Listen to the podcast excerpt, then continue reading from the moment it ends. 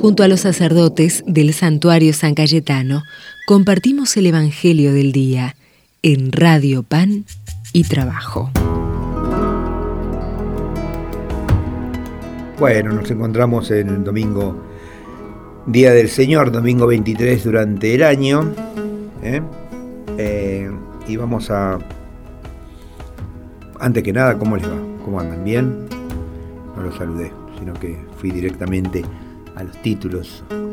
Otro día, en el Día del Señor, nos encontramos para meditar la palabra, meditar qué es lo que nos dice el Evangelio de hoy, que es San Lucas.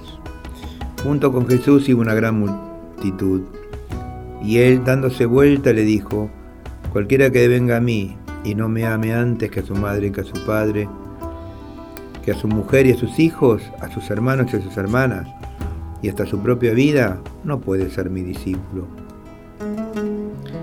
Que no carga con su cruz y me sigue no puede ser mi discípulo. ¿Quién de ustedes si quiere edificar una torre, no se sienta primero a calcular los gastos para ver si tiene con qué terminarla? No sea que una vez puestos los cimientos, no pueda acabar y todos los que lo vean se rían de él diciendo, Este comenzó a edificar y no puede terminar. ¿Y qué rey cuando sale de campaña contra otro no se sienta antes a considerar si con diez mil hombres puede enfrentar al que viene contra él o con veinte mil? Por el contrario, mientras el otro rey está todavía lejos, envía una embajada para negociar la paz. De la misma manera cualquiera de ustedes que no renuncia a todo lo que posee, no puede ser mis discípulos. Palabra del Señor. Gloria a ti, Señor Jesús. A ver, vamos a pensar, quien quiere edificar pone dinero, ¿no? Pone sus recursos, pone energía y, todo eso para la edificación. Eh, quien sale a la guerra elabora una gran estrategia para ese, para ese fin. Y acá Jesús toma estas cosas concretas de emprendimiento que suponen una, una, inversión y que se sustentan en una sola decisión previa.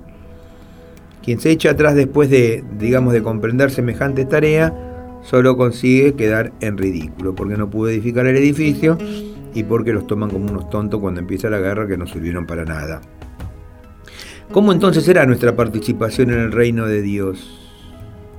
¿Nos jugaremos completamente por Él o andaremos dubitativo en nuestra decisión? Por ahí podemos caer en la tentación de, yo les digo siempre esta comparación, de ser flanes o gelatinas. Vieron que la gelatina y el flan se mueven de un lado para el otro. Eh, eh si no lo movemos bruscamente, no se cae.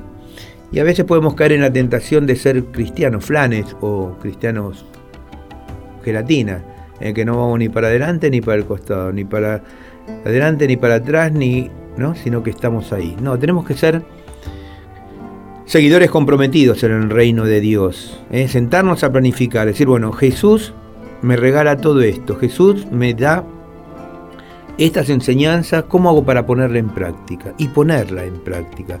Salir al encuentro, como se, acuerdan como el, miércoles, si no me equivoco, eh, pasado, decía y los envió a navegar mar adentro. Bueno, eso es navegar mar adentro, a tomar una decisión propia y comprometerme con ese reino de Dios que tengo preparado para mí.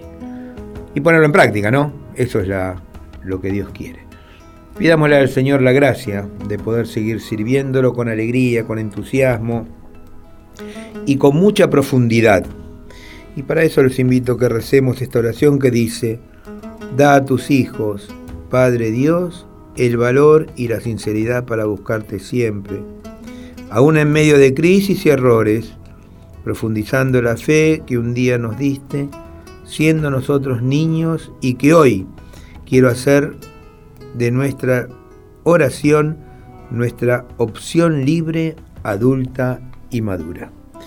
Gloria al Padre, al Hijo y al Espíritu Santo, como era en un principio, ahora y siempre, por los siglos de los siglos.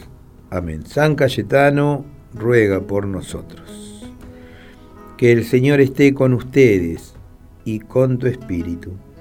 Que la bendición de Dios Todopoderoso, del Padre, del Hijo y del Espíritu Santo descienda sobre cada uno de ustedes y permanezca para siempre. Amén. Bueno, terminamos una semana llena de Dios, llena de, del amor de Cristo y del amor a la iglesia. Bueno, para comenzar otra nueva de la misma manera. Que tengan un hermoso domingo lleno de Dios. Somos de Dios, iglesia.